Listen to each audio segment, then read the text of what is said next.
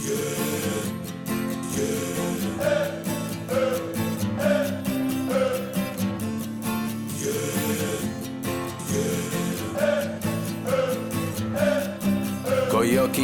d'odio vorrei silenzio intorno per ascoltarmi a fondo, giurare il mio ritorno. La verità è nascosta e quando ci parliamo mi dice una bugia per tenermi lontano.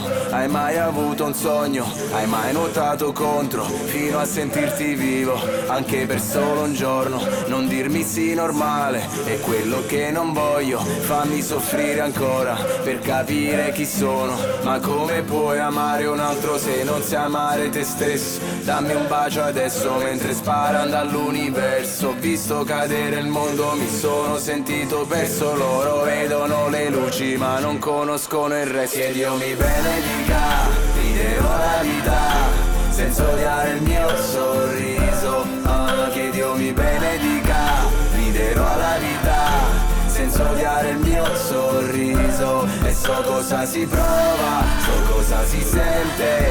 E ad essere il tuo nemico. E so cosa si prova, so cosa si sente.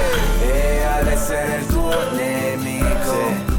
Le regalai dei fiori le disegnai dei cuori, l'aspettai fuori scuola per camminare soli, non disse una parola ed io col nodo in gola Guardami negli occhi, sappi una cosa sola. Lo so che non sono il tipo per te Che non ti diverti con me. A non scordare le notti insonni di quando Ti serviva un amico Che ascoltasse lì zitto. Pronto a fare di tutto pur di strapparti un sorriso. E adesso odio me stesso Il mio solo riflesso. La paura dell'altro Il sentirsi diverso. E non chiamarmi spesso So che non ti interesso. Nessuno te l'ha chiesto chiesto Fammi morire adesso. Che Dio mi benedica Ti devo la vita Senza odiare il mio sorriso ah, Che Dio mi benedica Riderò alla vita senza odiare il mio sorriso E so cosa si prova, so cosa si sente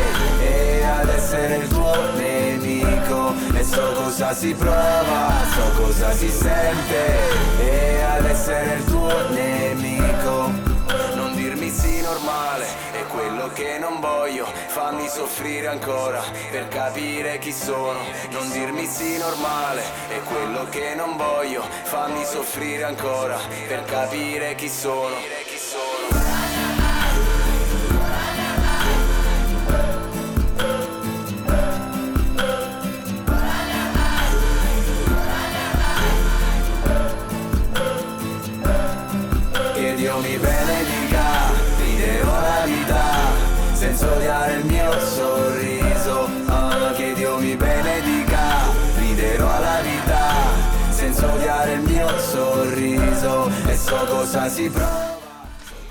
Bonjour à tous, bienvenue dans notre émission Balance ton poste. Aujourd'hui, en plateau, Anissa, Joachim, Julie, Victoria et Quentin pour m'aider à la préparation de cette émission. Bienvenue Bonjour à tous, bienvenue sur euh, Balance ton Enfin, en fait, t'as pris l'antenne 30 secondes avant ah, la fin. Ah, j'ai cru que tu me faisais un signe. Mais non, je te disais vas-y. Pardon, j'avais pas vu. Euh, donc bonjour à tous, bienvenue sur Balance ton poste. Euh, en plateau aujourd'hui, Anissa, Joachim, Julie, Victoria. Et pour m'aider à la préparation de cette émission, Quentin. Bienvenue. Salut. du coup, c'est bizarroïde hein, le début. c'est pas grave. Alors, on va commencer par un droit de suite euh, sur l'affaire Benalla dont on a parlé assez longuement hier. Euh, donc après l'émission, on a un petit peu discuté parce qu'en fait, on s'est aperçu finalement que bah, seul Joachim en, en plateau euh, avait des, des posts sur le, sur le sujet. Euh, ni Julie, ni Victoria. Euh, Anissa, tu en avais ou pas? Oui, j'en avais quelques-uns. Tu en avais quelques-uns, mais c'était euh, c'était relativement peu. et donc, on s'est interrogé bah, sur la question de savoir pourquoi, etc. Et ça ramène au fait que bah, nos, nos posts nous ressemblent et que quand on s'intéresse, par exemple, à des sujets politiques, de politique intérieure, évidemment, on a, on a beaucoup plus de posts sur les sujets qui, qui, nous tiennent à cœur. Euh, on en a beaucoup plus que, que des personnes qui ne s'intéressent pas au sujet. Pardon, c'est un peu confus, je suis un peu fatiguée. on est vendredi en même temps. Euh, voilà. Donc, euh, qu'en est-il aujourd'hui, Julie Est-ce que toi, tu as, sur l'affaire Benalla, est-ce que toi, tu as des, des choses aujourd'hui, Victoria Anissa? Euh, oui, j'ai beaucoup plus de posts sur l'affaire Benalla aujourd'hui que j'avais donc hier parce que j'en Ouais. avais pas. Ouais. Euh, Donc, beaucoup plus. donc beaucoup plus. beaucoup de vidéos partagées par des amis ou alors euh, des, voilà, des avis politiques euh, sur le sujet, notamment sur euh, la place de qui fait la justice en France. Euh, dans le cas de l'affaire Benalla, il n'était pas en service, il n'était pas policier, donc ça pose énormément de problèmes sur qui a le droit de faire la justice en France et notamment sur bah, la, sanction qui lui a été imposée, qui est relativement faible quant à la gravité de son acte. Donc c'est vrai qu'aujourd'hui j'ai eu énormément de, de débats là-dessus sur mon fil d'actualité. D'accord. Un peu Combini, tu m'avais dit Combini. Combini, mais sinon, euh, sinon des, voilà, des, des avis de- d'amis qui ont posté... Des euh, partages. voilà, des partages, ou alors voilà, des gens qui ont posté leur propre avis euh, sur, euh, sur Facebook. Bon, Joachim, comme tu avais un petit peu d'avance sur le sujet, est-ce que tu peux nous faire un peu un point sur Ouais. euh, les évolutions depuis hier? Parce que ça a beaucoup, beaucoup bougé. Bah, il y a eu beaucoup de choses. euh, Bah, moi, pour le coup, c'est l'inverse. C'est-à-dire que dans mon fil d'actualité, j'ai plus que ça. J'ai vraiment plus que ça. J'ai rien d'autre. Euh, donc voilà. Mais du coup, ça me permet d'avoir des choses intéressantes parce que, bah, en fait, il y a à la fois eu des découvertes donc, qui ont fait suite en fait à l'affaire qui est devenue publique. Donc, notamment le fait que deux policiers placés. euh, ont été mis en cause euh, dans l'affaire. Euh, donc un qui était euh, commandant en charge des relations avec l'Elysée, l'autre qui était, il me semble, euh, dans l'inspection euh, ou quelque chose comme ça, ou le contrôle. En fait, il y a trois policiers, dont deux Ouais. commissaires, Voilà, c'est ça. En- mais haut placés. Deux ouais. hauts placés, Ouais. dont un en plus dont le, poste était vraiment euh, stratégique vis-à-vis de l'Elysée, quoi. Ça. Et euh, qui donc sont accusés d'avoir, euh, enfin sont suspectés, on va dire pour le moment, d'avoir euh, supprimé euh, le- le- ce moment euh, de la vidéo euh, de surveillance, en fait, euh, où on voit Benalla, euh, Monsieur Benalla, euh, euh, taper sur un manifestant. Et donc euh, ça pose problème parce que quand on a appris, quand on a appris aussi que euh, euh, Gérard Collomb a été mis au courant dès le 2 mai de l'affaire et qu'il l'a fait remonter à l'Elysée. Euh, en fait, on comprend que l'affaire touche directement au, cœur de l'État. C'est-à-dire que c'est pas simplement l'affaire d'un mec qui a, qui a un petit peu perdu les pédales. Il y a eu une tentative de cacher l'affaire et donc là, il a été récemment licencié. Euh, Alors, il y a une procédure qui a, qui a été mise en place, parce que tu ne Ouais. peux pas licencier quelqu'un comme ça du, ouais. du jour au lendemain. En tout cas, il y a l'intention de le C'est licencier. ça, elle a, elle a été euh, déclenchée. Ouais. Voilà, la procédure de licenciement a été Et, déclenchée, euh, j'ai vu ça aujourd'hui, je crois. Ouais, et donc ils ont justifié ça en disant à la lumière de faits nouveaux, euh, Monsieur Benalla. Oui. euh. En fait, les seuls faits nouveaux étant euh, le fait que l'affaire soit devenue publique, quoi. Oui, Voilà. même si c'est pas dit comme ça, ils sont rattachés à un document Ouais. euh, qu'il aurait eu en sa possession, il n'avait pas le droit de l'avoir, mais en fait, c'est vraiment c'est panique au château. Ouais. Euh, Et- et... et panique, alors c'est ce qui est assez marrant aussi, c'est panique au château, c'est panique au Parlement, Au Parlement. Euh, avec une ligne très étonnante qui est, euh, alors que beaucoup beaucoup des, des proches de, de Macron sont assez bavards sur les réseaux sociaux, c'est silence radio, ils parlent d'autre chose. Ouais. Et puis, c'est chez, chez La République En Marche, puisqu'il a fait le service d'ordre. Donc, il y avait, j'ai vu qu'il y avait aussi eu un problème au Sénat, euh, que le Sénat avait alerté euh, le- le- La République En Marche. euh, en disant, donc pendant la campagne, euh, Benalla avait été, euh, il est allé trop fort avec un journaliste, donc ça avait été dénoncé. Il y avait une lettre de la direction, euh, et elle était restée sans suite, sans réponse. Voilà. Ouais. Donc euh, c'est pas tombé comme ça euh, il, lui par avait, hasard. il lui euh, avait arraché son accréditation pour le faire sortir d'un meeting euh, ou C'est- alors d'une C'est réunion. ça. Et, et du coup, ce qui est, ce qui est intéressant, euh, euh, comme tu le dis, c'est que c'est c'est pas, euh, euh, il s'agit pas d'un vrillage individuel, Ouais. euh, mais euh, de quelque chose qui a été mis en place pour masquer quelque chose. Et du Voilà. coup, là, euh, bah, j'avais dans mon fil d'actualité énormément de vidéos qui, euh, enfin, de ce qui se passe euh, actuellement au Parlement, enfin de ce qui se passait ce matin en tout cas. Euh, où euh, bah, tous les membres de l'opposition, quel que soit le parti, euh, donc de la France insoumise aux Républicains, le Front National par contre absent des bancs sur, sur l'affaire, on les entend Ah pas oui trop. Ouais, ouais, ouais. C'est bah, d'ailleurs c'est la France insoumise qui a fait remarquer ça, mais mais en tout cas bon, peu importe. le- des Républicains donc avec Christian Jacob aux, aux insoumis avec notamment Alexis Corbière. en gros, on réclame les sus- enfin, la suspension de, des, des, des discussions sur la loi par rapport, c'est de la loi constitutionnelle, je crois, actuellement qui est en discussion. Et donc voilà, ils disent que c'est impossible de continuer les débats tant que Édouard Philippe ou et Gérard Collomb ne sera pas venu s'expliquer devant les parlementaires. Et il me semble aussi que, de toute façon, même dans La République En Marche, les réactions, elles sont assez embarrassées, en fait. Ah, bien sûr. Elles sont hyper gênées et personne ne. Ouais, comme tu disais, n'ose trop. Euh, ouais, ouais. Bah, je, j'ai, alors, par contre, un truc où j'ai pas bien compris pourquoi, mais euh, il y a justement Christian Jacob dans son intervention qui disait que c'était avéré que euh, Gérard Collomb avait menti au Sénat. Et je sais pas précisément pourquoi. Je sais pas c'est surtout que moi je trouve ça étonnant que ce soit de nouveau Gérard Collomb qui pose problème, sachant qu'on a déjà parlé du fait que c'est lui aussi un très proche de Macron et qu'il il semble être protégé. Euh, même quand bah, il y a euh, des dérapages. Euh, plus que ça, c'est-à-dire c'est il apparaît souvent sur les réseaux sociaux comme le, le, le, papy un peu gâteux à qui on passe tout, mais la réalité elle est, elle est beaucoup plus sombre que ça, c'est-à-dire que sur la question des migrants, sur la question des libertés publiques, et il fait souvent des interventions qui sont extrêmement limites. Et puis il est très prompt à réagir, et c'est ça qui est un peu choquant parce que donc ça ça s'est passé le 1er mai, dès le 2 mai il a su, et en fait maintenant euh, au lieu euh, de tout simplement mettre les pieds dans le plat en disant voilà, euh, on va vous déconstruire les choses et puis on va essayer de vous restituer la chronologie au mieux, en fait, il s'enferme dans des, dans des dénis, mm. des nouvelles, des nouveaux éléments, etc. Alors qu'en fait, il n'y a, a, pas besoin de nouveaux éléments. C'est-à-dire que quelqu'un euh, qui a une mission de service public et qui frappe quelqu'un à terre, qui est manifestant, euh, c'est gravissime. Donc euh, c'est tout l'appareil d'État qui semble un peu paniqué, rouillé. C'est un peu comme un canard sans tête. Et, justement, je le racontais mais un, proche de, Macron qui est député, euh, poster sans arrêt des, des, choses sur la politique intérieure. Et puis hier, je vois sur mon fil euh, euh, qui poste deux, deux, deux, qui fait deux posts sur des sujets internationaux. Et donc, j'envoie juste un petit message un peu cool, mais en disant peut-être vous pourriez aussi nous répondre sur ce qui se passe avec l'affaire Benalla.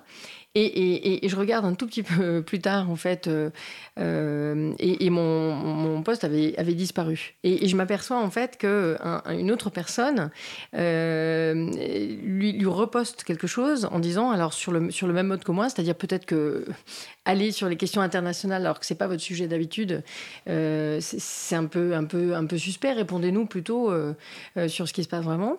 donc, il semble qu'ils aient quand même une ligne qu'il leur est demandé de tenir, c'est la ligne du silence pour l'instant, en fait. Le problème, c'est qu'ils le font un peu de manière maladroite, puisqu'ils parlent d'autre chose. Et donc, une autre personne avait mis Pourriez-vous, je vous renvoie mon poste, puisqu'il semble, semble-t-il, vous l'avez effacé par erreur.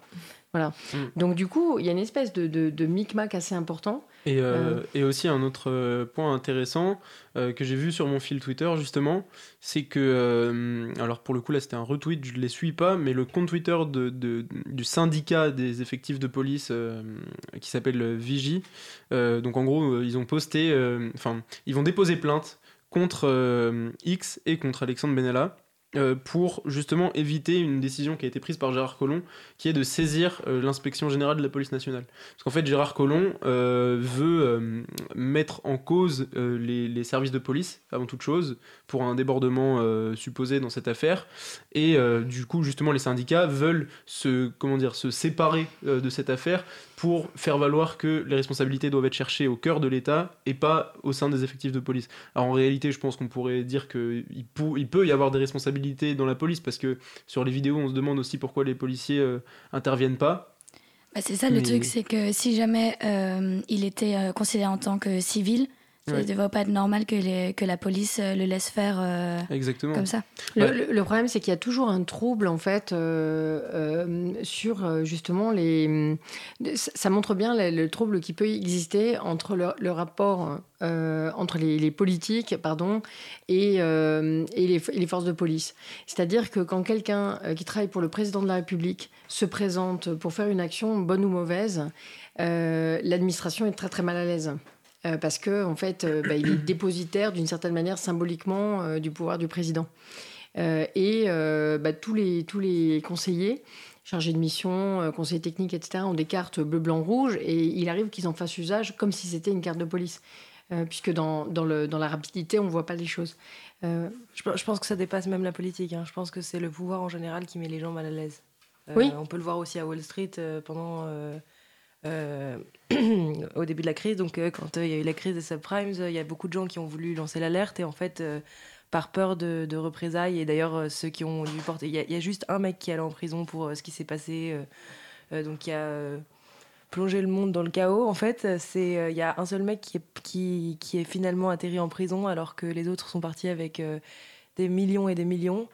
Euh, ils ont, donc ils ont été licenciés, mais avec des, li- des millions. Et en fait, euh, c'est, moi je pense que c'est un problème sur le pouvoir et, euh, et le fait qu'on ne reconnaît pas, la, enfin que du coup la, responsabilité va portée par ceux qui devraient la. Dans le, dans, le, dans le cas des banquiers, si tu veux, c'était pas une responsabilité de l'État. Non, mais c'est ce que je veux dire, c'est que le pouvoir, euh, le pouvoir fait peur en général et que Oui. quand ça vient de, de tout Y compris économique. c'est un problème hiérarchique, c'est-à-dire que en fait, euh, quand euh, ton boss te dit bah tu fais ça et c'est pas autrement, sinon tu te fais licencier, euh, c'est délicat euh, et encore plus quand ça vient du président de la, du président de la République. Donc en plus, donc maintenant il y a plusieurs euh, vidéos qui circulent. Donc il y en a au moins deux, euh, voire trois, euh, si j'ai bien compris. Euh, donc il y a eu une vidéo qui a été prise euh, par un jeune de la France insoumise euh, qui euh, bah, l'a prise en fait pour, pour, montrer en fait les violences policières, mais qui savait pas du tout en fait que c'était un, un conseiller de l'Élysée. Et puis du coup, voilà, cette vidéo elle vient en, en- en- en appui de, de- de ce qu'on avait par ailleurs, plus les images, en fait, les caméras de sécurité. Euh, donc, pour les, les- les trois personnes qui ont été euh, mises en cause euh, côté police, en fait, c'est vraiment de la transmission de cette vidéo, mais aussi Oui. c'est des, des, des tentatives de, de, de faire, de couper la vidéo. Exactement. C'est ça, exactement. Euh, voilà, donc on, on suivra cette affaire, mais c'est quand même, euh, voilà, ça, ça prend des proportions assez Ouais. importantes. Et Euh, si on veut aller jusqu'au bout et chercher la petite bête encore, il y a une accusation qui pour le coup vient plus de la France insoumise que de, de l'enquête directement. Euh, en fait, au moment de, de la grande marche pour Mireille Knoll, donc, qui avait été tuée euh, en meurtre antisémite, etc., euh, il y avait donc un type qui avait fait partir, qui avait voulu faire partir en tout cas les, les responsables de la France insoumise qui Ouais. étaient présents lors de la marche. Et en fait, ils affirment reconnaître sur la vidéo euh, où on voit Alexandre Benalla euh, taper sur un manifestant, reconnaître cette personne qui les avait fait partir, euh, donc, qui était un mec de la sécurité, qui les avait fait partir de cette manifestation. Donc en fait, la question qui pose, c'est combien Combien il y a de personnes possibles dans cette espèce de milice qu'on ne soupçonnait pas jusqu'alors quoi. Oui, c'est-à-dire que est-ce que c'est individuel ou est-ce que c'est un peu plus collectif? C'est-à-dire que, euh, alors, je, lisais un post de Ruffin qui disait que, ben, en fait, dans la mesure où le président se sentait tout puissant, euh, lui, il est pour la théorie du ruissellement, c'est-à-dire que ses collaborateurs aussi. euh, voilà, quand, quand son, son surnom est Jupiter, euh, euh, peut-être que ça ruisselle aussi sur les collaborateurs qui se sentent à leur tour tout puissants. Mm. Et, et ce, ce genre de dérapage est assez, est assez inquiétant parce qu'effectivement, ça peut être la marque de ça. Donc euh, voilà, c'est à suivre. Euh, alors, juste un droit de suite sur, euh, sur tu parlais de Mireille Knoll. Oui. Hier, on a parlé de l'assassinat de, de Sarah Halimi. Euh, et euh, en fait, donc, il y a eu lieu il y a un an. Euh, Mireille Knoll, c'est début de l'année, je crois. Plus récent. ouais. Là, c'est plus récent en tout cas. Euh, et les deux sont à mettre en, en regard, puisque. euh, mais simplement, l'assassinat de Mireille Knoll a été plus, plus médiatisé. C'était en mars 2018. Mars 2018, merci pour, euh, pour Mireille Knoll. Euh, il a été plus médiatisé que celui de Sarah Halimi. Voilà. Oui. Euh, Mireille Knoll avait 80, 85 ans, je crois. Beaucoup plus âgé que. Beaucoup Sarah plus âgée. Sa- Sarah Halimi avait un petit peu plus de 60 ans. Euh, mais c'est vrai que hier, on a parlé de, de, de Sarah Halimi sans faire allusion à l'affaire Knoll, qui, qui, a- qui a- qui avait euh, été très présente dans, le, dans les réseaux sociaux notamment. Voilà. Donc, euh, ok, on, on suivra Ouais. l'affaire l'affaire Benalla. Ouais. Euh, qui, euh, bah, qui euh, à mon avis, on, on a encore quelques, quelques séances à faire sur, sur cette affaire. feuilleton. Exactement.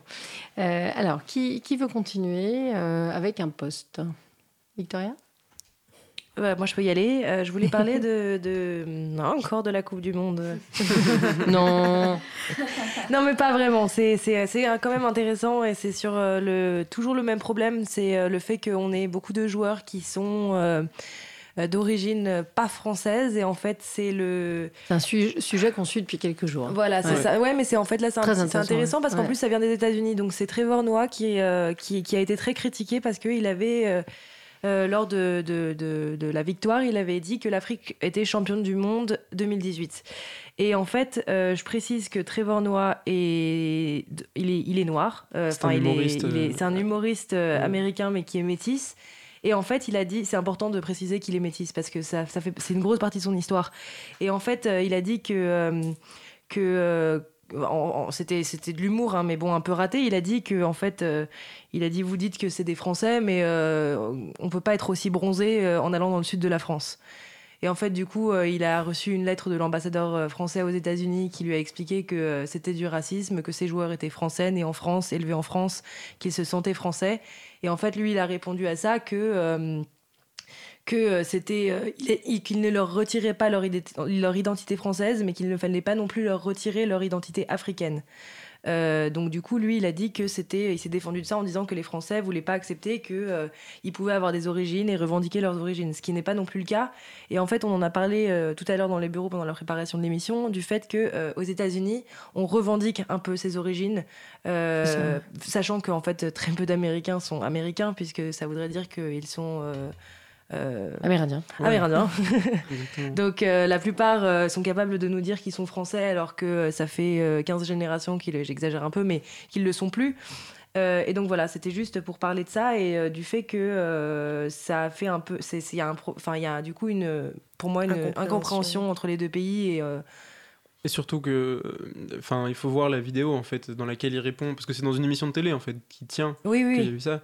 Et euh, il a répondu donc à la lettre de l'ambassadeur sur le ton un peu de l'humour. Et, euh, et à un moment, donc, il lui dit, euh, c'est ce que tu as dit en fait, c'est, bah, enfin, ok, il est français, mais pourquoi il pourrait pas être les deux? Et moi, j'ai trouvé ça super malhonnête en fait, parce que personne, Oui. c'est toujours l'exemple que je prends, mais je veux dire, parce que d'ailleurs tous n'ont pas une double nationalité, mais prenons N'Golo Kanté, il a une double nationalité, est franco-malien. Personne ne dit l'inverse, il a parfaitement le droit d'être franco-malien, on a le droit à la double nationalité en France.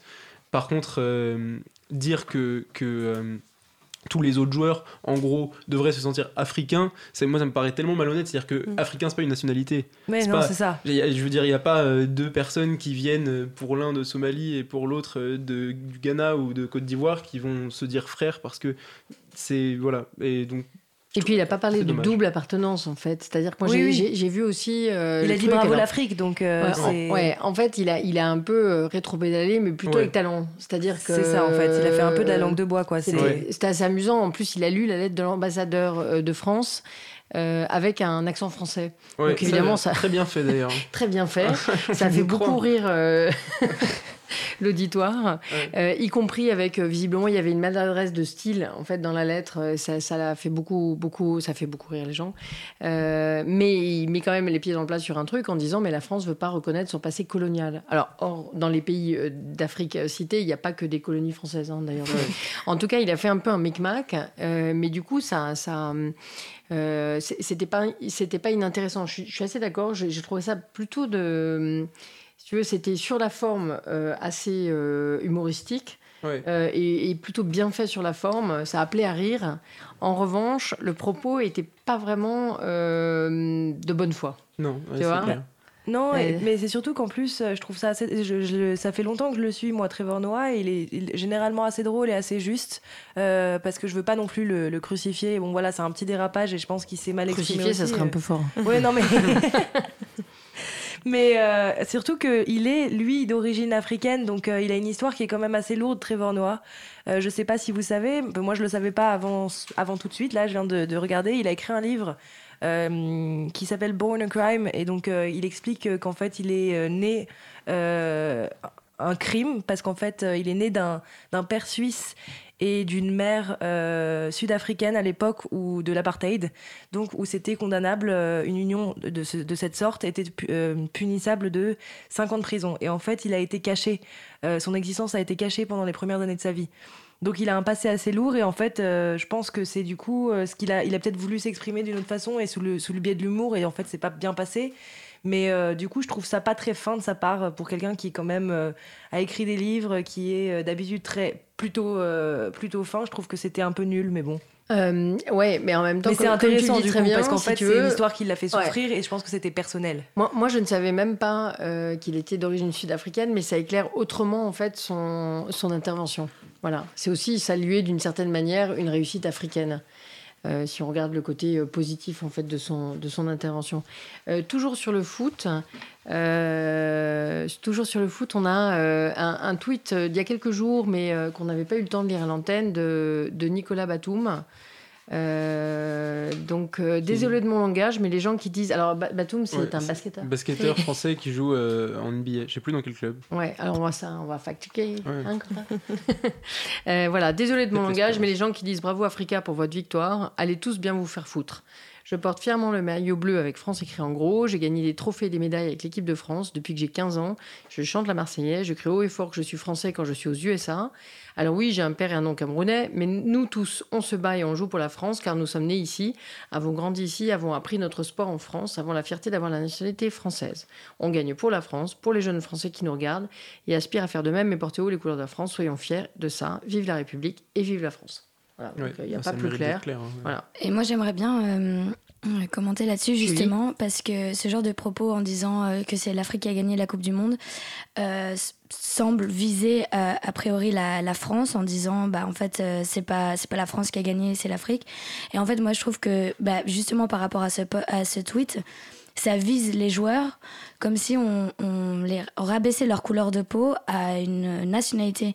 Et euh, bah, être français, ça veut pas dire être blanc. Tout à fait. Et en fait, Ouais. le truc, c'est que je trouve ça assez, euh, assez triste parce qu'il y a énormément de Français, même blancs, qui ont des origines italiennes, espagnoles, euh, polonaises. Et en fait, on va pas remettre en cause leurs origines parce qu'ils sont blancs. Et donc, ils- eux, c'est bon, on peut considérer comme euh, des, euh, des bons blancs européens. Mais les noirs, on va les, tout de suite, on va euh, rappeler euh, leurs origines africaines. Et, euh, et je trouve ça désolant parce que ça fait vraiment. Enfin, en 2018, euh, ça, ça garde l'idée que être français a une couleur de peau, ce qui est complètement faux. Et c'est très étonnant, 20 ans après, je trouve qu'on a même, on est même en recul par rapport à il y a 20 ans. Euh, alors, je, souligne quand même que Marine Le Pen a, eu, en revanche, euh, que qu'on ne cite jamais de cette façon-là, a dit que c'était une belle équipe de France. Euh, mais sinon, on a eu, je trouve, un déferlement de violence et, d'absurdité, en fait, sur la nationalité, qui doit renvoyer quelque chose d'extrêmement violent aux personnes qui sont d'origine, par un des deux parents, d'origine étrangère. Bah, Euh, et qui sont français. C'est surtout que comme C'est- le, ultra violent. Euh, ça n'en finit pas en plus. hein. Comme le disait Joachim et comme le dit Julie aussi, c'est qu'en fait, euh, on, déjà, on renvoie pas, un- comme le disait Julie, on renvoie pas à, euh, des origines quand on est blanc. Et c'est surtout que si on le fait, on dit, moi, je suis d'origine italienne, d'origine espagnole, pas, je suis pas d'origine européenne. C'est ça. Et en fait, le truc, c'est que, comme le disait Joachim tout à l'heure, l'Afrique, c'est pas un pays, c'est un continent avec des pays qui sont extrêmement différents, qui ont des coutumes extrêmement différentes.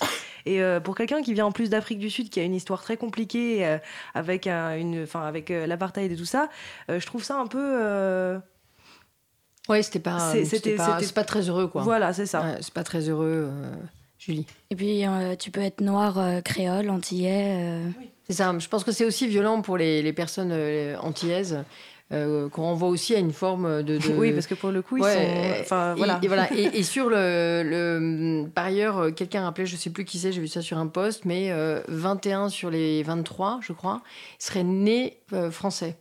Donc euh, Je crois, voilà. je crois que c'est même. Ouais, je, je crois crois, que c'est qu'il y en a 21 un. C'est ça, il y en a un ou deux qui sont pas nés en Sachant, France. sachant que dans le tas, il doit y avoir Lucas Hernandez qui est, qui est du né Non, non, lui, il est né en France. Ah, il est né en France. Lucas Hernandez est né en France, mais il a vécu quasiment toute sa vie en Espagne. Ouais, c'est pour ça. Voilà. Mais d'ailleurs, on lui rappelle pas tous les jours qu'il est espagnol. hein, euh, Pour euh, la plupart, euh, Pogba n'est pas français, mais Hernandez l'est. Quoi. C'est donc Mm. c'est ça que je trouve très choquant parce qu'au Je final, raconte euh, juste un truc que j'ai trouvé hyper mignon. C'est et euh, c'était un petit lapsus, mais la maman de la maman de Lucas Hernandez, puisque ses deux fils sont footballeurs, elle était très contente après la victoire et tout. Et puis euh, et elle a dit mes deux fils sont des héros.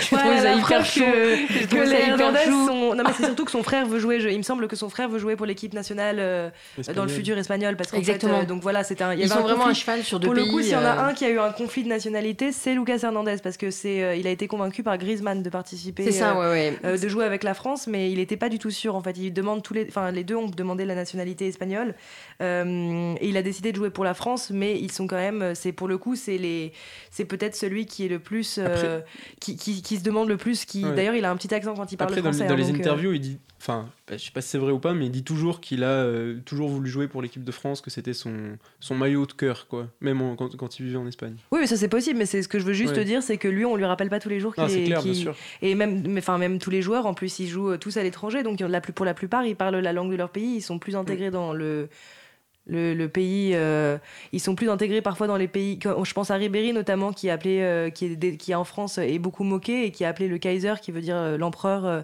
en Allemagne. Et qui, au final, se sent peut-être plus euh, aujourd'hui allemand que français. euh. Ouais. Je rappelle, Enfin, je peux pas parler pour ouais. lui, hein, mais c'est Je rappelle que Kylian, Mbappé, euh, donc, a reversé toutes ses primes euh, euh, À une fondation. euh, à une fondation et euh, a considéré en fait que quand on joue pour la France, ça devrait être un honneur et qu'on ne devrait pas gagner un euro. Euh, voilà. Et donc il a reversé l'intégralité de ce qu'il a gagné à des associations. Je, je crois Oui. qu'il a d'ailleurs euh, été suivi par l'équipe de France après. Ah bon? Oui, Ouais, on que, en fait, euh, il- On fera un droit de suite parce que c'est- c'est pas c'est pas anodin. Alors ce sera certainement pas tout le monde, mais en tout cas lui il l'a fait Je, et je crois que c'est tous les joueurs, mais il faut à vérifier. à vérifier. Ouais. Et d'ailleurs, euh, euh, tant qu'on est sur le foot, il y a un autre droit de suite sur euh, ce dont on parlait vis-à-vis du foot amateur. ouais. Euh, oui tout à fait. euh, Genre, euh, j'ai vu ça aussi. Ouais, alors c'est un petit peu flou, mais euh, c'est euh, je ne sais plus quelle politique ou personnalité, en tout cas. Enfin, en tout cas, il y a eu un appel euh, à la FFF pour euh, mettre à disposition tout l'argent qui a Mm. été Les reversé. 32 millions je crois. 32 millions, ouais, Ouais. euh, à disposition du foot amateur. C'est ça. Et Noël Legrette, qui est le président de la Fédération française de football, a dit euh, que les budgets du foot amateur avaient déjà augmenté de 30 millions depuis deux ans, et donc en substance que c'était pas forcément utile. Moi je pense qu'il faudrait faire une pétoge sur euh, change.org. Ouais, En fait, sur un je sujet pareil, parce que le, le foot amateur tire vraiment, contrairement à ce que dit euh, Ouais, Le Euh, ouais, c'est- bien sûr. il tire vraiment la langue et effectivement, euh, comme je sais plus qui d'entre vous le disait, euh, bah, c'est peut-être Quentin, non? Oui, c'est sa chronique, c'est la chronique dans Vivons Sport de Quentin, Ouais. euh, qui disait que justement, en fait, euh, euh, on leur demandait de faire toujours plus euh, avec, euh, avec moins d'argent. Voilà, donc c'est peut-être l'occasion de faire quelque chose de, de bien. Euh, voilà, juste un, un dernier, juste avant une, une pause musicale, euh, un, un tweet ou un post sur Facebook qui m'a intéressé. Donc, dans, dans son, je vous le lis tel quel, dans son rapport de prédiction pour la Coupe du Monde au chapitre France, Goldman Sachs euh, espère une victoire de la France afin de réduire l'opposition sociale aux réformes en cours, euh, espérant que la cohésion sociale fasse oublier tout ça. Bah, raté. Alors moi j'ai j'ai vraiment cru que c'était euh, un fake.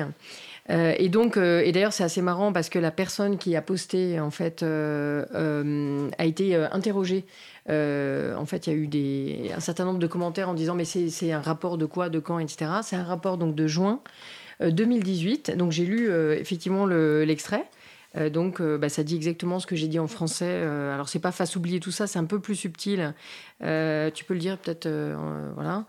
Et il y a un, document en PDF qu'on partagera en fait sur le sur le chat, qui, est très très long sur la Coupe du Monde et qui donc espère que une victoire française fera oublier les, les réformes sociales en cours. Voilà, donc c'est pas inintéressant. Je vous propose qu'on fasse, euh, Olivier, une, euh, une pause musicale. Alors, c'est Anissa qui va nous proposer la première pause musicale. Oui, alors je disais que par souci d'équité, comme hier j'ai pu passer une musique, euh, on laisserait l'occasion à, à Victoria. j'ai vu qu'elle me faisait les gros yeux de l'autre côté. Non, non, non, ça m'était égal. Non, ça m'était égal. Euh, Donc moi, j'ai choisi Nika Libres at Dusk de Ben Howard. Merci.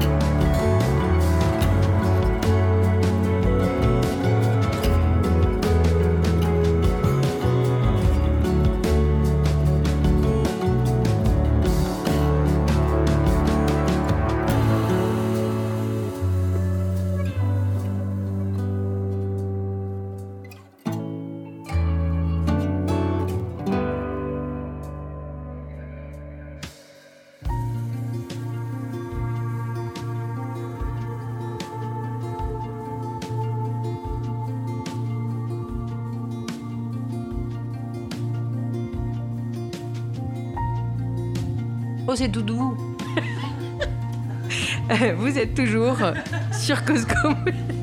Vous êtes toujours sur Cause Commune 93.1 dans l'émission Balance ton poste. Euh, on va faire comme on le fait souvent, euh, on commence souvent par un certain nombre de postes, etc. On va faire un petit euh, débat. euh, sur l'évêque d'Avignon. Donc là, si la musique pouvait baisser encore davantage. Parce que je, je vois mal l'évêque d'Avignon arriver c'est là-dessus. Et voilà, on va faire un petit euh, débat sur, euh, euh, un prêche, je crois qu'on dit comme ça, un prêche de l'évêque d'Avignon. Donc, qui m'a intéressé et que j'ai vu sur mon fil, et, que pour le coup, amis millennials, je vous ai soumis, puisque vous ne l'aviez pas sur vos, sur vos posts, euh, pour avoir, un peu vos, réactions sur le sujet. Alors, je rappelle euh, euh, rapidement les choses, et puis Joachim prendra la suite. Donc, un évêque, et c'est ça qui est, relativement intéressant, donc a fait des débordements en fait verbaux dans, un prêche, mais surtout en fait il se trouve que dans l'émission de France Culture du dimanche, ben, le prêche a été rediffusé. Je sais pas si on dit un prêche pour un évêque. Aucune idée. Et il a Bon. été rediffusé parce que moi je pensais qu'il avait, Ah, il y avait eu des débordements et qu'en fait Il a été diffusé en direct. mais- En direct, Il a, ouais. il a été diffusé en direct. Donc c'était pas Pardon, rediffusé. quoi. ouais, Ouais, tout à fait. Il a été diffusé en direct parce qu'il y a une émission euh, religieuse du dimanche. Alors ça change, je crois qu'il y a plusieurs. euh, je crois que c'est les protestants, les catholiques. euh, je, je pense que chacun, euh, euh, les juifs, les musulmans, je pense que chacun a un petit créneau. Toujours est-il que euh, voilà, il y a eu, euh, il y a eu des débordements en fait verbaux assez importants. Donc euh, Joachim, euh, je te laisse euh, rebondir un peu. Ouais. et- Eh ben, euh, du coup, euh, peut-être apporter quelques-uns de ses propos. Ouais. euh, euh, justement, dans ce prêche, alors on on n'a pas, on a le- l'extrait sonore ou non? Ben, il- le, tu as des extraits du, du prêche de. Ah bah il y en a, ouais, mais je Ah, les ai pas traités. On n'est peut-être pas obligé. Ah, les- pardon, j'avais j'avais mal compris. Je pensais que ça t'avait Non, été. on euh, va juste les rapporter Ouais, comme ouais, ça. bah, rapporte, vas-y, vas-y. Euh, non, bah, entre autres, hein, je vais pas tout redire, mais. euh, On se prive d'un prêche en en direct sur Cause Commune. hein. Je pense que c'est une fois comme ça.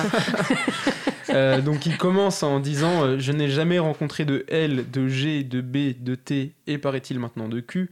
Je ne connais et Oh ne là. vois que des personnes humaines. Ça. Je ne connais et ne vois que des personnes humaines avec toute la richesse de leur féminité et de leur masculinité, inscrites dans leur chair et jusque dans leur être le plus profond.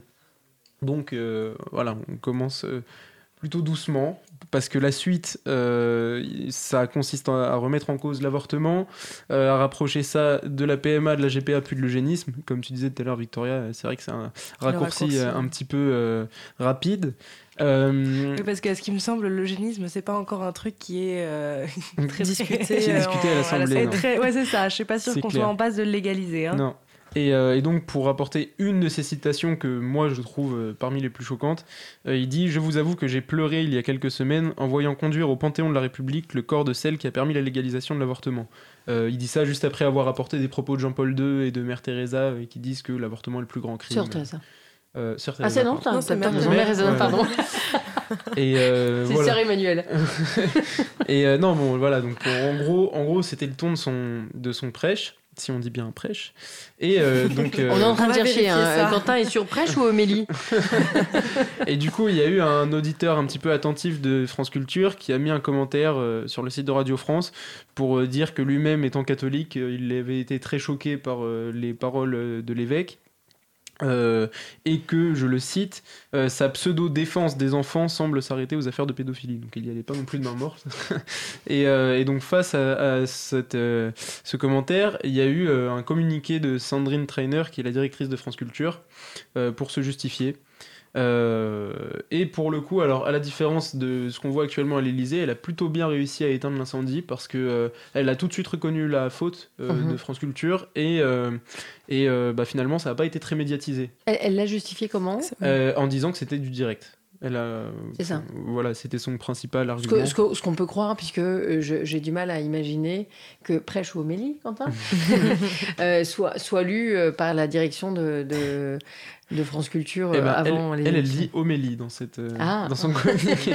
Donc C'est- nous dirons homélie. Ouais, c'est la première fois à ma connaissance, je la cite, c'est la première fois à ma connaissance qu'une pareille situation se présente et est imposée en direct sur notre antenne. Je me suis, sou- je me suis ouverte de la teneur de l'homélie prononcée par l'archevêque d'Avignon au producteur de la messe, le frère Jérôme Rousse-Lacordaire, qui s'est montré très attentif à mon appel. Donc voilà, pas tout développé, mais donc... euh, Voilà. S'agissant de débordements euh, comme ça religieux, on souligne souvent dans la presse et ailleurs dans les réseaux sociaux euh, les débordements euh, euh, des, des religieux musulmans. Et il nous paraissait important en fait de le faire de manière euh, assez juste avec euh, l'ensemble des religions. Voilà. Et on continuera à le faire avec les autres religions euh, si c'est le cas, euh, puisque euh, voilà, en fait, euh, un débordement est un débordement. Ce matin, Victoria me montrait un débordement du Dalai Lama qui. euh, Ah bon? Non, c'est absolument pas un Non, débordement. c'était pas. C'était juste qu'on comparait un peu Voilà. les différentes religions et c'est vrai que Après, euh, les speeches du, les- les- du Dalai Lama sont pas, pas du, sur le même ton, quoi. Ah, C'est plus vous- sur, euh, vous pouvez Sur quoi? regarder. euh, bah, sur la- l'amour La- oui, euh, voilà, de faut pas avoir de- soi-même, de comment ne pas. Voilà, c'est ça. Après, vous pouvez écouter, enfin regarder le film euh, qui est plus un documentaire, le, le vénérable W, Mm. et on voit qu'en fait le bouddhisme n'est pas forcément euh, Ah non, bah non, exempt. bien sûr. euh, Il y a des branches politiques extrémistes, euh, bien que- sûr. racistes. Ah, ce qui se passe au Ce Tibet. qui se passe euh, au Myanmar, euh, Ah. à Birmanie, euh, on Ouais. peut pas dire que le bouddhisme est forcément une religion pacifiste. Avec les Rohingyas, en fait, dont on n'entend plus parler, on a entendu parler euh, quelques mois. Euh, on en fera euh, une rubrique euh, Rien à carrer dans une prochaine émission parce que le, le- le- le sujet a, a presque disparu. Euh, on est passé de, de millions de gens euh, réfugiés et déplacés à rien du tout dans les réseaux sociaux. Enfin, moi, j'ai rien Ouais. vu. Vous avez vu des trucs sur les Rohingyas récemment? Non, pas, Pas du du tout. Ouais, pas du tout. Voilà. Donc c'est c'est assez étonnant parce que c'était quand même relativement présent il y a, je dirais quoi, euh, trois, pff, six mois? Ouais. Ouais, quelque À chose peu comme près ça. Bon, je dirais même un peu plus longtemps. Bah, en fait, j'ai l'impression que ça s'est un petit peu effacé en même temps que, en tout cas moi dans mon fil, Ouais. en même temps que euh, on a commencé à dire que l'État islamique était tombé, etc. Parce que moi, c'était beaucoup en lien avec ça que je voyais en fait. Mhm. Euh, parce qu'il me semblait qu'il y avait des, comment dire, des, des, des- des trucs d'esclavage, en fait, des faits d'esclavage qui ont été recensés euh, justement sur les populations Rohingyas. Enfin voilà. Non, c'est vrai que c'est un. Bah, pour le coup, dans l'émission éventuelle Rien à carrer, euh, En préparation, pas en préparation, serait Et je vous rappelle, alors, je rappelle aux auditeurs euh, qui peuvent nous appeler au 09 50 39 67 59. Euh, je, je, je rappelle qu'on en a fait une rubrique justement dans Balance ton poste, donc euh, une rubrique rien à carrer. Euh, donc Julie, hier, tu nous parlais de avant-hier. Dans rien à carrer. Euh, Avant-hier, je vous parlais de, justement des révoltes euh, Au Nicaragua. au Nicaragua, excusez-moi, j'étais- j'étais pas préparée, euh, qui ont fait depuis trois mois plus de 350 victimes. Bon, donc je rappelle le principe, c'est de, de parler des, des sujets qui, qui nous intéressent, mais qui sont des sujets euh, peu connus. Euh, voilà, je voyais ce matin quelque chose qu'on fera peut-être dans une rubrique Rien à carrer sur euh, le Cameroun euh, anglophone euh, qui euh, traverse euh, une, une grave crise. Alors je, je, je vois Anissa que tu n'en as pas France, encore. Non, pas Voilà. du tout. Euh, et il y a 180 000 euh, réfugiés, déplacés, pardon, euh, donc chez les Camerounais anglophones. Euh, il faut savoir donc que le Cameroun est, est francophone et anglophone, et que la minorité en fait euh, anglophone euh, se sent en fait euh, euh, mise à l'écart, euh, notamment politiquement. D'ailleurs, elle, est- elle est peu connue. Il y a des gens qui ignorent en fait euh, que c'est un État en fait euh, euh, francophone et anglophone. Je savais pas. Voilà. Moi non, moi non Ouais. plus. Voilà, et, euh, et, et du coup, on en parlera un petit peu parce que 180 000 personnes euh, déplacées en, en six mois, c'est énorme. Et pourtant, on parle du Cameroun, on parle de plein de choses, etc. Mais ça, ça passe complètement euh, euh, sous silence. Voilà, donc on, on va euh, euh, continuer. Je crois qu'ils sont déplacés notamment au Nigeria, c'est ça? C'est ça, ouais. Voilà. Donc du coup, on, on suivra ça, mais euh, voilà, on fera une rubrique euh, de ce type. Euh, J'avais vu aussi quelque chose sur euh, les Vénézuéliens qui partaient en masse, sac au dos, avec des images terribles, type Exode Mm. 1940, euh, qui quittaient le Venezuela, alors les grands-mères, les enfants, le baluchon, pour, par la route, comme ça. On les voyait massivement aller vers la, vers la Colombie pour fuir la très grande pauvreté, euh, l'absence de, euh, de liberté politique. Donc c'est des sujets en fait euh, qui sont euh, qui déplacent, qui qui, concernent un nombre très très important de personnes, mais qu'on voit très peu euh, dans, dans les réseaux sociaux euh, notamment. Voilà, donc euh, ça sera intéressant de voir ce qu'il y a sur vos réseaux sociaux euh, et ce que vous savez de, de, de ces, de ces faits, les uns et les autres. Voilà. On va continuer avec un post. Euh, Alors, je regarde ce que j'ai dans mon menu que m'a préparé Quentin avec un stylo qui marche pas bien, je vois rien. Alors, euh, qui va me faire les prénoms euh, mention très bien au bac? Oui, c'est la petite info marrante que j'ai vue ce Ah, marrante, matin. pas seulement, hein Euh, pas, pas seulement marrante, effectivement, ouais, ouais, il y, a- il y a une réalité derrière, mais euh, en fait, il y a un sociologue qui, euh, depuis six ans, laissez-moi retrouver aussi mes infos, qui s'appelle Baptiste Cou- Coulmont, Ouais, et du coup, qui depuis six ans analyse les résultats du bac en fonction des prénoms des candidats. ouais. Et euh, alors bon, c'est, ils se basent aussi sur la, enfin, seuls les candidats qui ont autorisé la diffusion de leur euh, de leur prénom sont compta- comptabilisés, donc ça biaise un peu les résultats. Mais euh, en fait, il se rend compte qu'il y a des prénoms qui reviennent assez régulièrement. Alors je le cite parce que c'est assez marrant. Il dit entre l'année dernière et cette année, tous les candidats ou presque ont changé. Mais si les personnes ont changé, ce n'est pas le cas de leur prénom. Prenons les Juliettes, par exemple. Donc les Juliettes qui ont passé le bac en 2017, c'est pas les mêmes qu'en 2018. Et pourtant, leur nombre est presque le même et leur taux d'accès à la mention très bien est identique. Mhm. Donc lui, ce qui, ce qui veut dire, c'est qu'en fait, derrière les prénoms, bah, c'est aussi les milieux sociaux. Qui... Et du coup, il y a une sorte de prédé- prédétermination, euh, enfin pas prédétermination, le mot est un peu fort, mais en tout cas, voilà, de, Mais si. qui- oui, oui, en soi. Allez, Ouais. allons-y. voilà, qui fait qu'on retrouve à chaque fois euh, les mêmes euh, en haut. Et donc, il, a un- il a fait un top 10 des, des mentions très bien au bac. Et donc, il y a des grandes tendances qu'on observe c'est que bah, c'est des prénoms surtout de filles et des prénoms assez bourgeois. Donc, c'est Garance, Adèle, Alix, Anna, Apolline. Et d'ailleurs, le top 10, c'est que des filles. Et euh, donc, voilà, c'est juste. euh, Et dans le, dans le, le bas de la pyramide, en fait, où on, le dans bas, le je suis bas, pas euh, allée voir. Ah ouais, le bas, il citait des prénoms comme, comme Ryan, Christopher, Al- Alan, Steven, enfin voilà.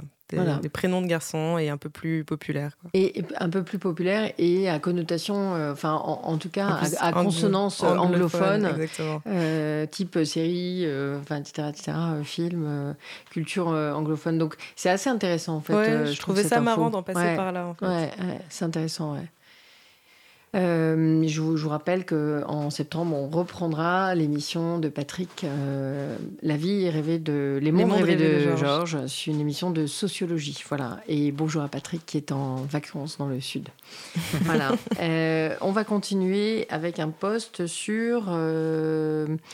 alors, qu'est-ce que je vois là? Euh, alors, qu'est-ce que je vois? Mais pas tant que ça en fait. Euh, On a besoin d'une loupe. un ancien du KGB critique. Ah ouais, c'est moi, c'est Victoria. D'accord. Alors, euh, ça, c'est euh, assez court, hein, mais c'est, euh, j'ai trouvé ça assez euh, cocasse. C'est un ancien général du KGB, Vladimir Romanov, qui a été, lui, très surpris et Mhm. un peu choqué par les propos de Trump. Euh, pas parce que... euh, euh, aurait pas été choqué du fait qu'on ait trou- retrouvé des, espions, mais il a été choqué euh, par le fait que Trump euh, ne reconnaisse pas euh, la légitimité de ses services secrets. Et donc il a dit, euh, euh, à chaque fois qu'un le représentant d'un pays euh, ne ne fait pas confiance à ses propres euh, services secrets, il y a un vrai, un énorme problème dans le pays dans lequel ça arrive. Et donc moi j'ai trouvé ça cocasse que même la Russie trouve que c'était choquant, euh, sachant que ça les aide bien quand même euh, cette histoire. Oui, alors en plus, euh, Victoria, tu, tu avais souligné en fait que Trump était revenu sur ses propos en disant qu'il avait fait un lapsus. Oui, c'est ça. Et il, a, il, a, il a confirmé en fait cette histoire de lapsus, c'est-à-dire que c'était tellement intenable pour lui euh, qu'il a été obligé de, de revenir en disant qu'il y avait eu euh, un souci en fait dans, dans, dans la manière dont il l'avait énoncé, mais que c'est pas du tout ce qu'il avait voulu dire. Donc euh, on, on revient sur, le, sur, le, sur son concept extraordinaire de vérité alternative. C'est-à-dire qu'il y a la vérité et il y a la vérité alternative. Voilà. Donc ça, c'est quand même, ça c'est- un truc. euh, Alors, on, on- c'est vrai qu'on peut en rigoler, mais le, le, le, le fait de, de, de, euh, contourner l'idée de vérité, en fait, en appelant vérité quelque chose qui ne l'est pas, qui est un mensonge, puisque vérité alternative égale dans son esprit mensonge, c'est juste une autre, euh, une, une autre appellation qui est plus positive. Euh, c'est d'ordre quand même. Euh, Totalitaire. ben oui, C'est c'est- c'est le centre du bouquin d'Orwell euh, 1984. exactement. Voilà, C'est, euh, voilà. exactement. Non, mais c'est vrai. Bah, c'est comme euh, quand euh, il avait été élu et qu'il avait dit que c'était le plus grand rassemblement populaire devant la Maison Blanche euh, de tous les présidents qui avaient été élus, alors que tu voyais les photos aériennes, C'était vide. c'était quasiment vide, ouais. Ouais, mais c'est ça qui est intéressant, c'est-à-dire qu'il ne se soucie pas du fait qu'on puisse recouper, etc. C'est que dans la masse des choses qu'il va dire, Hmm. en fait, ça va passer, parce qu'en fait, Mais- on, va, on va checker un peu. euh, Je commence à me demander si Monsieur Trump ne vit pas dans un monde parallèle en fait, et que chez lui, il y a beaucoup plus de gens qui l'aiment. Parce que ça commence à devenir euh, franchement inquiétant. Après, il y en a qui l'aiment encore. hein, euh, il est, enfin, j'ai pas regardé les courbes de popularité exactement, etc. Mais il y a quand même une partie de son électorat qui lui est vraiment. euh, Ouais, les rednecks, euh, ouais. ouais. Mais, mais du coup, il faudra qu'on il faudra qu'on creuse. On avait dit qu'on le Klux ferait. Klan peut-être. Non, mais je, je pense que dans le, le- justement la- la- les- l'Amérique rurale, euh, il a encore de forts soutiens. Mais on avait dit qu'on chercherait, on l'a pas encore fait, on, on le fera dans une prochaine émission. Voilà. Euh, donc, euh, je rappelle que les auditeurs peuvent nous appeler au 09 50 39 67 59 et que vous êtes sur Balance ton poste. Euh, donc, Julie, de quoi vas-tu nous parler? Oui, alors moi aujourd'hui, je vais vous parler des substances toxiques dans les tampons et serviettes hygiéniques. Ouais. Donc c'est un article du Monde. Mhm. Il me semble que cette problématique avait déjà fait débat récemment en France. Euh, je pense notamment à un documentaire sur France 2 qui avait souligné euh, les hum, substances toxiques donc dans les, euh, dans les protections hygiéniques. Ouais. Donc euh, l'agence sanitaire euh, de... Oups, pardon, excusez-moi. je- Nous avons failli perdre Julie. hein. Donc, euh,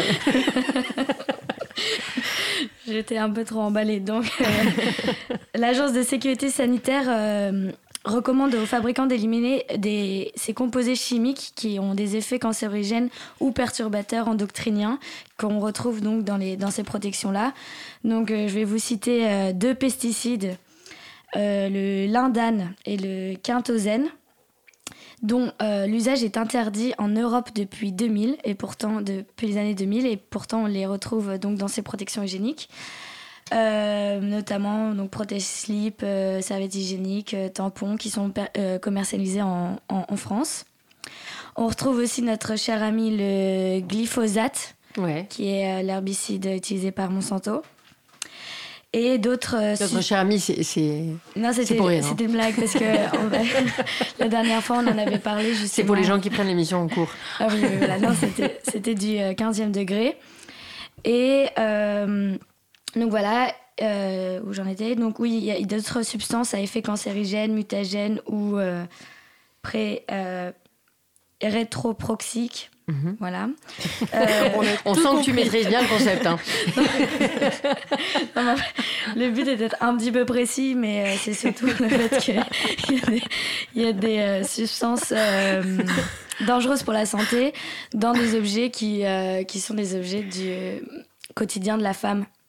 Et en fait, euh, quand on pense qu'il il y a énormément de normes sanitaires euh, et, euh, voilà, et des substances qui sont interdites en, fait, euh, en Europe depuis euh, 2000 et qu'on retrouve dans des objets euh, qui sont euh, qui sont autant utilisés par les femmes et c'est même pas une question de choix en fait mais c'est une question d'obligation. Je trouve ça vraiment désolant que euh, on soit toujours euh, en train de parler de enfin qu'on puisse euh, trouver euh, ce genre de substance euh, si. Et, euh, et en fait euh, par exemple dans, dans les tampons euh, les notices parlent de, de la possibilité d'un syndrome du choc toxique dans les tampons.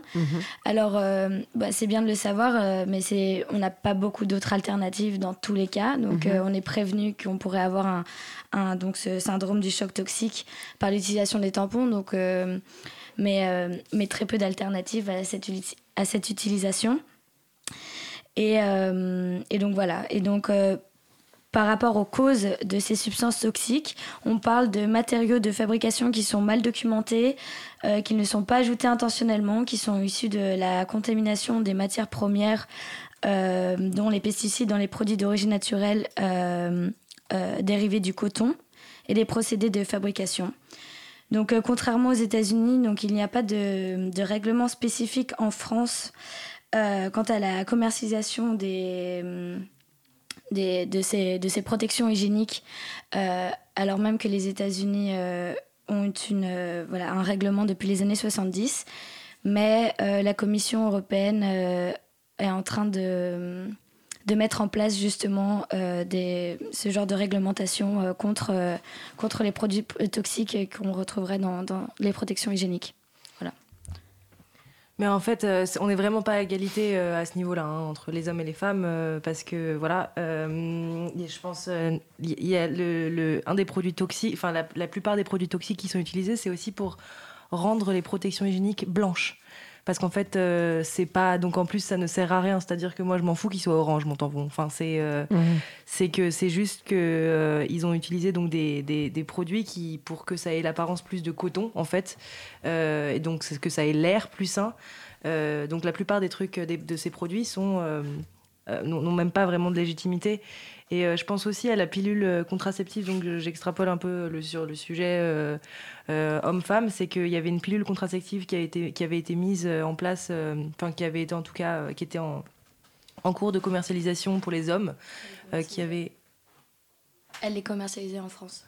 Ouais, peut-être qu'elle est commercialisée en France, mais je me rappelle juste, ce que je voulais juste dire, c'est qu'à l'époque, il y avait en fait, il y avait des hommes qui l'avaient testé et qui avaient dit que bah voilà, ça faisait, ça donnait mal au ventre, euh, euh, ça fatiguait. Et en fait, c'était euh, tous les, toutes les, tous les, tous les signes de, des- des règles pour les femmes, hein, pour ceux qui, pour les auditeurs qui ne sont pas forcément au courant. Et en fait, ça avait été du coup, euh, bah, ils avaient retiré ça du marché et ils en, a- ils avaient, ils, en disant, euh, on va continuer à trouver d'autres alternatives. Euh, donc maintenant, peut-être que ça a été effectivement. Sachant qu'il y a aussi Internet, beaucoup d'effets secondaires pour la de- pilule contraceptive. Exactement. Euh, euh, voilà. Et oui, exactement. C'est pas du tout. euh, Il y avait la pilule de génération euh, 3 euh, qui pouvait potentiellement. oui, risque de cancer, risque de, voilà. risque de ne plus pouvoir avoir d'enfants. allez, enfin, c'était avec la, la pilule de, de génération 3 qui a été retirée du marché quand même, tout de même, après. Euh, Ouais, c'est- mais- des sujets qui sont vraiment importants. Du coup, on en fait notre. Julie m'écrit aussi risque d'AVC. Voilà, C'est ça. Mais voilà, mais du coup, il y a vraiment deux poids, deux, deux mesures. c'est ça. C'est comme le fait qu'un rasoir pour jambes pour filles est plus cher qu'un rasoir pour jambes pour gar... euh, rasoir, Mm. C'est pardon. surtout qu'ils sont moins pour bien. garçons. C'est Ouais. surtout qu'ils sont moins bien. Quand jambes aussi. C'est même pas une question de prix, c'est une question qui sont moins bien en fait. Ouais. Les rasoirs pour hommes sont bien meilleurs que donc bien de, bien meilleure qualité que les rasoirs pour femmes. En même temps, qui a décrété qu'ils étaient pour hommes, à part euh, Wilkinson dans sa pub euh, Bah, Wilkinson. Bah, Oui, voilà. Tout non, le je- marketing qui Ouais, c'est ça, le mais je veux dire- soit rose, le C'est fait ça, non, mais faut déjouer le marketing. En- en en fait, fait. bien la- sûr. la Ouais, non, mais bien sûr, en fait, on n'est pas euh, obligé ouais. de, s'acheter un rasoir pour femme, on peut très bien. Mais c'est, façon, euh, je mais c'est c'est ce ça qui est pas très compréhensible. oui, c'est ce que les gens font.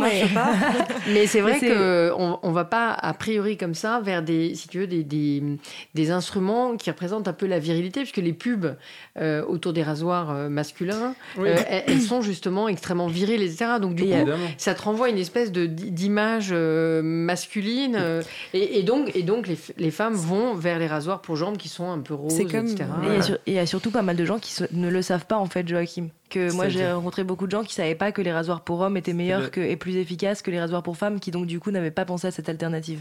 Moi, ce qui me fait beaucoup rire, c'est, euh, ben, enfin, comme on parle justement de tous ces produits genrés, c'est euh, les gels douche. Il y a des gels douche. Enfin, euh, je- j'ai retrouvé un, un jour dans ma, dans ma, dans ma baignoire euh, un gel douche. C'est le petit Marseillais, alors exactement les mêmes produits que pour- dans un gel douche pour femmes, mais c'était la nature pour hommes. Avec, euh, non, non, mais avec euh, tout un vrai concept, hein. Ouais, c'est ça. J'étais là, ah, et qu'est-ce que ça change? J'ai essayé, du coup, euh, non, l'expérience était la même. hein. Ça lave, ça mousse, euh, c'est pareil. C'est juste que ça sent un peu le mal. Ça- voilà, ça me fait beaucoup rire. C'est ce genre de produits qui, au final, sont exactement les mêmes. Et, et je, je reviens juste sur les protections, parce que c'est- toujours dans, dans l'esprit un peu rien à carrer d'un sujet qui est vraiment important en fait pour, euh, pour, pour beaucoup. Euh, le, par exemple, dans les centres d'hébergement d'urgence, euh, bah, on, on donne des rasoirs, mais on donne pas de protection féminine. Et donc, ça, par exemple, c'est très injuste. Pourquoi donner un rasoir et pas de protection féminine? Voilà. Et donc, les femmes qui sont en situation de précarité n'ont pas accès en fait aux protections. Il y a quelques associations en fait de soutien aux femmes précaires qui, qui qui essaient de trouver des solutions, mais c'est pas généralisé.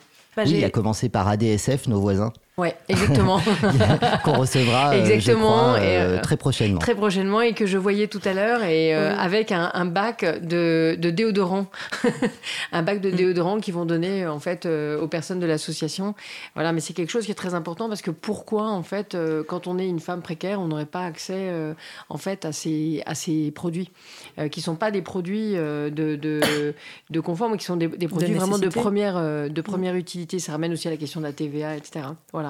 Voilà. Ben, je, je, je, voulais juste dire, parce que j'ai vu un post il y a quelques jours sur, dans, en Angleterre, parce que ça coûte extrêmement cher, voilà, les protections. Il y avait des, des, des marches de, de, femmes qui disaient qu'en fait, ça leur coûtait des milliers d'euros par, par an. Mhm. Enfin, des milliers de pounds, pardon, parce qu'ils mhm. n'utilisent pas l'euro là-bas. Et de moins en moins. Et de moins en moins. Ils l'utiliseront probablement jamais. voilà. mais du coup, en fait, je suis tombée en même temps en recherchant sur, sur, sur le sujet, je suis tombée sur un article qui explique qu'en fait, il y a des filles en Angleterre qui ont décidé de ne pas aller à l'école quand elles ont leurs règles parce qu'en fait, elles n'ont pas assez pour, pour s'acheter des protections. Et que du coup, ça pose un vrai problème même au niveau de l'éducation parce que, voilà, elles préfèrent rester, rester chez elles pour pouvoir ne, pas en utiliser que, que de devoir voilà. Mm. J'ai répété deux fois ma phrase, mais je pense que du coup, bien mais ça valait le coup, il faut marteler sur ces sujets. C'est ça, parce que je me suis un peu emportée. Donc vous êtes toujours sur Balance ton poste, et puis on va faire une euh, deuxième pause musicale. Et qu'est-ce que tu nous proposes euh... Julie. Julie Julie ah bah, euh, Non, alors, euh, alors euh, Joachim. Ah, Joachim. Oh, Allez, ce sera moi. Bah, ce sera euh, les Daft Punk avec, euh, avec euh, Lose, Yourself to Dance. voilà, un classique. Merci. Cause commune 93.1, la voix des possibles.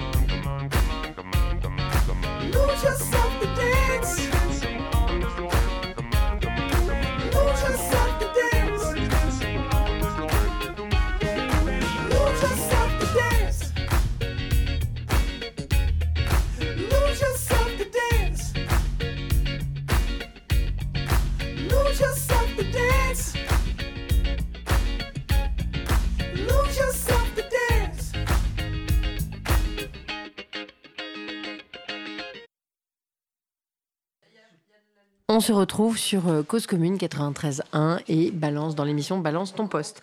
Victoria, je crois que tu as une, information de, première importance sur les brosses à dents. Pardon, j'avais pas le micro en main. Euh, oui, c'est sur les brosses à dents qui vont potentiellement changer le monde. C'est des brosses à dents qui sont. Euh, laissez-moi trouver mes notes. Donc, euh, les brosses à dents en plastique, ça produit 1200 tonnes de déchets par an en France. donc, ne pas en utiliser, ça voudrait dire pas de déchets pour l'environnement, ni de produits chimiques pour notre corps, parce qu'il y en a quand même. Utiliser du plastique en se brossant les dents, c'est pas forcément bon. Ni sur la déforestation, vu que ce serait du coup une brosse à dents en bambou qui est totalement biodégradable. Et le bambou, ça pousse très vite, donc ça pose pas de problème euh, au niveau de voilà des arbres et tout ça. Euh. Et en fait, euh, qu'est-ce que je voulais dire? Qui, qui, qui, a, pardon, j'ai peut-être raté l'info. Qui, qui, a proposé cette brosse à dents bambou? Je crois que c'est juste une petite start-up qui s'appelle Bambou Brosse à dents. Un gros mytho de Victoria. en direct.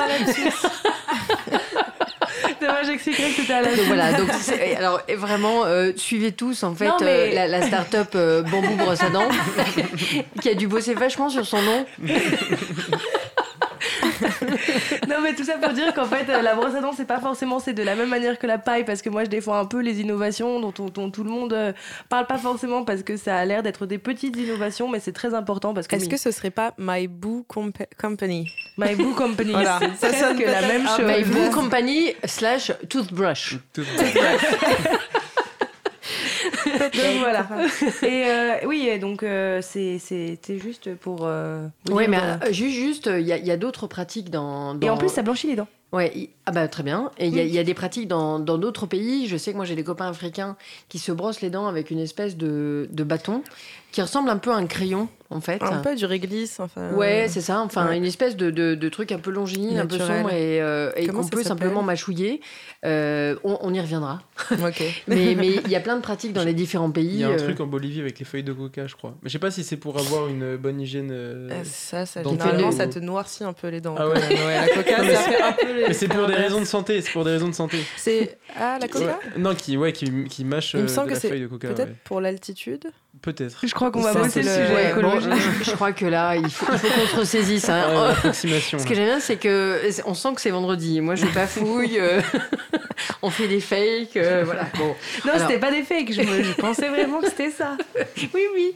Alors voilà. Donc euh, aussi, Victoria, tu avais une, une, autre information de la plus haute importance sur les sur des grottes. Oui, c'est une grotte au Vietnam euh, qui, qui, est tellement grande qu'elle a son propre écosystème. Euh, il y a plus de gens qui ont vu le sommet de l'Everest que le bout de cette grotte. Et euh, c'est. je sais pas pourquoi ça vous fait rire, moi je trouve ça très intéressant. Donc apparemment, cette grotte a ses propres nuages, elle, fait, elle est plus, plus haute qu'un immeuble de 40 étages, donc elle fait plus de 200 mètres de haut. Euh, et voilà, elle est très très très grande et euh, il y a euh, des visites qui sont organisées, je crois, par une seule personne ou un seul organisme, mais voilà, c'est très beau en tout cas, je vous conseille d'aller voir.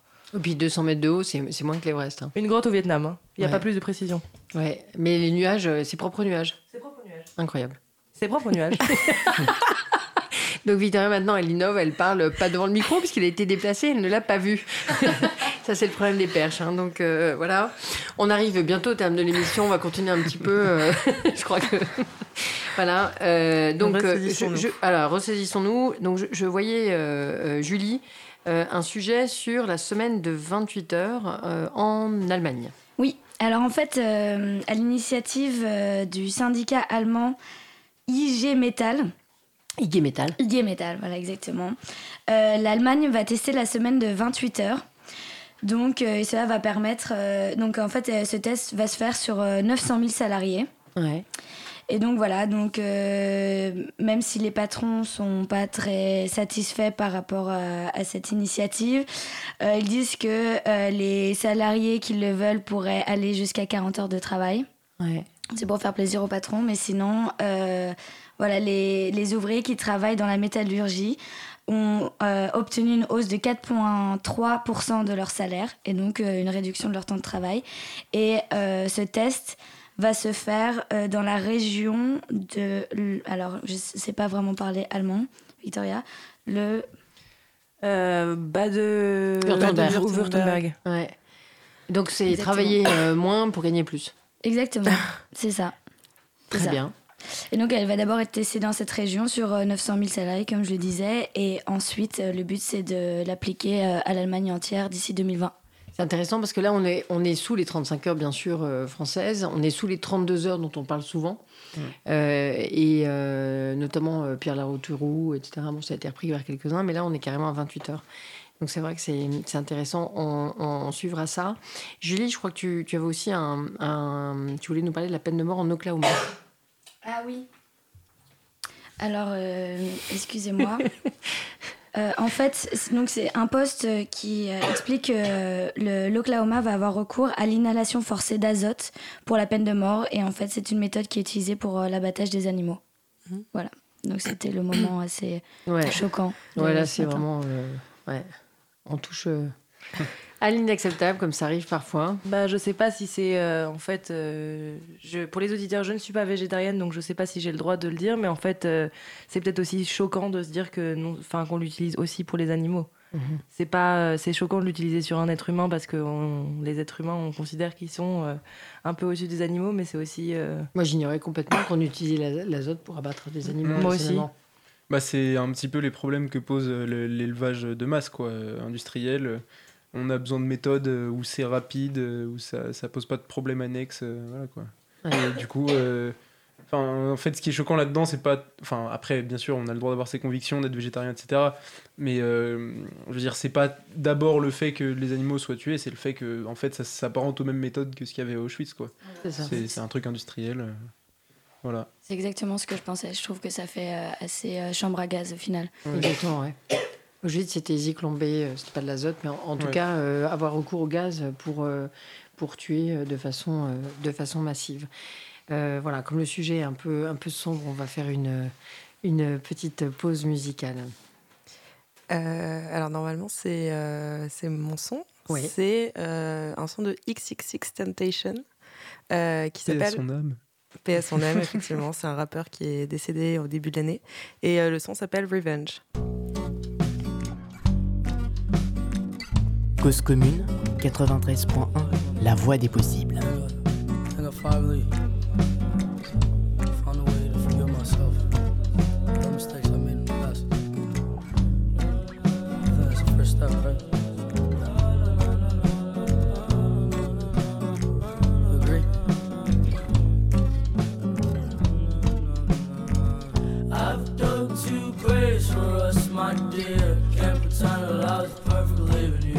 对。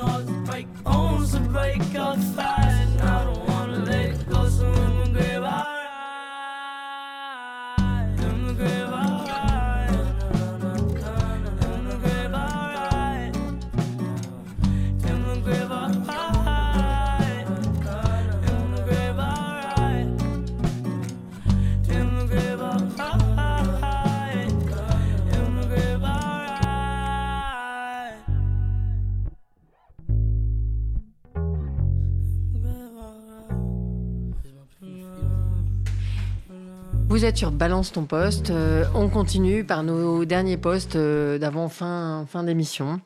Euh, voilà, je vais passer la parole à ben Joachim. En fait, ton sujet il est un petit peu long, ou tu te sens prêt à, le faire en, peu de temps sur les, allers-retours publics-privés des hauts fonctionnaires? Ouais, je pense qu'on peut en parler. On n'est pas obligé de faire un grand débat dessus. De toute façon, c'est un débat qui est toujours un peu complexe. Mais c'est en fait dans mon fil d'actualité, j'ai eu un, un, article de Marianne euh, qui date d'aujourd'hui, euh, dans leur nouveau numéro euh, qui est consacré au lobby qui entoure un petit peu Macron. Et donc c'est sur le projet de Macron vis-à-vis des hauts fonctionnaires de promouvoir, selon leurs mots, le pantouflage. Donc je rappelle, le pantouflage, c'est la pratique pour les hauts fonctionnaires qui consiste à faire des allers-retours entre les grandes entreprises privées et les corps d'État, auxquels normalement ils sont assignés avec leurs fonctions. Euh, et donc il avait, euh, il rappelle en fait un petit peu euh, que dans son programme, donc son livre qu'il avait appelé Révolution à l'époque, il avait justement dit que l'appartenance à un corps, en fait, comment dire, Enfin, justement, il avait un petit peu attaqué cette pratique des, du pantouflage et que maintenant, une fois au pouvoir, justement, et ben, il fait un peu tout l'inverse. Il y a une loi qui va être discutée à partir du 23 juillet, en dernière lecture à l'Assemblée, euh, qui contient notamment trois articles qui euh, facilitent en fait ces pratiques d'aller-retour euh, public-privé en soutenant, enfin l'argument un petit peu qui soutient ça, c'est que l'expérience dans le privé des hauts fonctionnaires peut être très bénéfique pour le public. Donc ça c'est vraiment le leitmotiv, mettre à profit la mobilité des parcours, etc. Sauf que, bah, comme le rappelle Marianne, le, premier souci qu'on doit avoir vis-à-vis des hauts fonctionnaires, c'est le fait qu'ils servent l'intérêt général et pas autre chose, et qu'il n'y ait pas de conflit d'intérêt. Euh, sauf que euh, bah, justement avec euh, l'accroissement de ces allers-retours publics-privés, on risque d'avoir un accroissement qui va avec des conflits d'intérêts.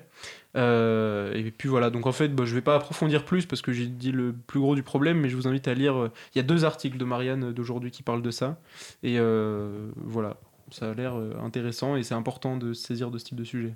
Oui, c'est-à-dire que pour toi, c'est dans, dans, ce que tu comprends, ça, bénéficie plus aux intéressés en termes de rémunération ah, euh, qu'en termes de pratique professionnelle Bien entendu. Bah, D'ailleurs, c'est ce que euh, a dit un petit peu le, une commission du Sénat qui était chargée de la question. Euh, j'arrive plus à retrouver le nom précis de la commission, mais que euh, en fait, on, comment dire, c'était plus une mesure qui profiterait à un corps euh, déjà un petit peu intouchable que vraiment au bon fonctionnement des, services d'État. D'ailleurs, ça serait intéressant de lire ce rapport du Sénat. je rappelle que souvent, les, les rapports du Sénat et de l'Assemblée sont de très bonne qualité écrit par des, des administrateurs, euh, signé par un, en fait, par un politique, mais écrit par des administrateurs. Et ça serait intéressant de le lire, parce que pour le coup, en fait, euh, y compris les, les, les, les administrateurs du Sénat de l'Assemblée font aussi, euh, il leur arrive de faire du pantouflage.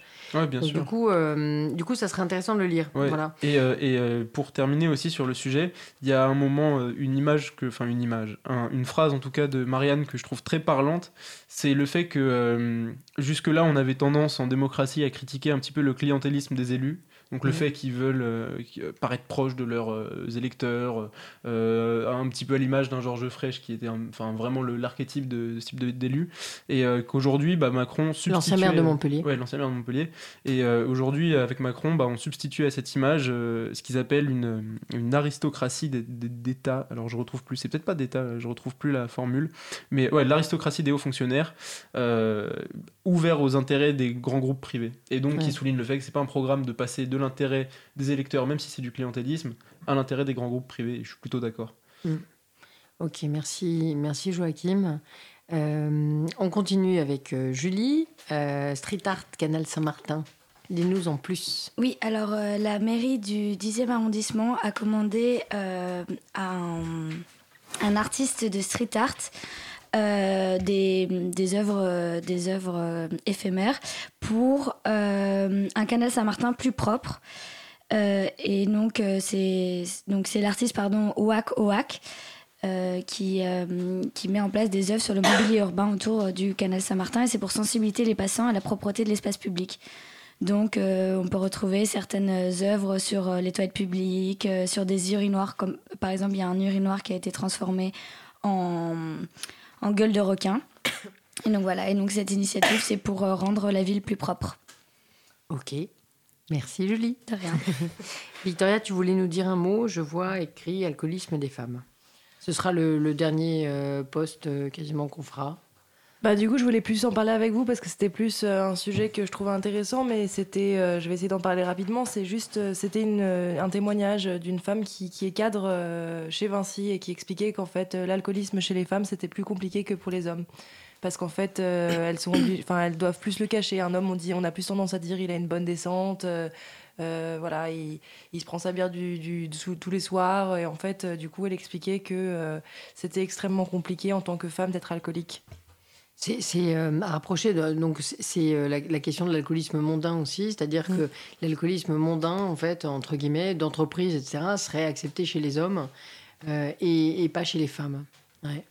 Et donc, euh, voilà, bah, on, reviendra sur ces, sur ces questions, c'est pas inintéressant. On, est souvent sur les questions d'égalité, mais euh, euh, voilà. Surtout aujourd'hui, en fait. Hein. Ouais, mais c'est très présent quand même sur les, sur les réseaux. voilà. Tout. voilà. Donc, on, on, vraiment, on s'approche de la, de la fin de l'émission. on est bien, bien fatigué aujourd'hui, vous l'avez senti. on, on, vous retrouvera avec grand plaisir lundi.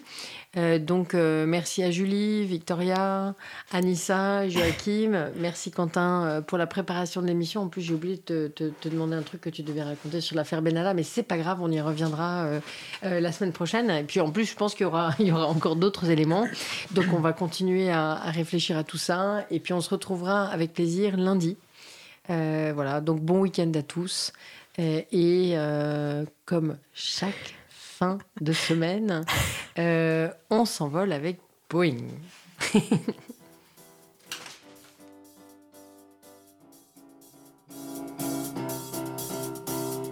Jungle d'azur, de laine, sans rocher pousse ton lichen de laine. Que cache ton immensité? Que cache ton immensité? Bête de tôle malécale qui crie quand siffle le nickel au ciel. C'est drôle non plus de densité. C'est drôle non plus de densité. Boing, boing. Et tes mouvements sont de majesté. Boing, boing, boing. Est-ce la faute de tes passagers déjà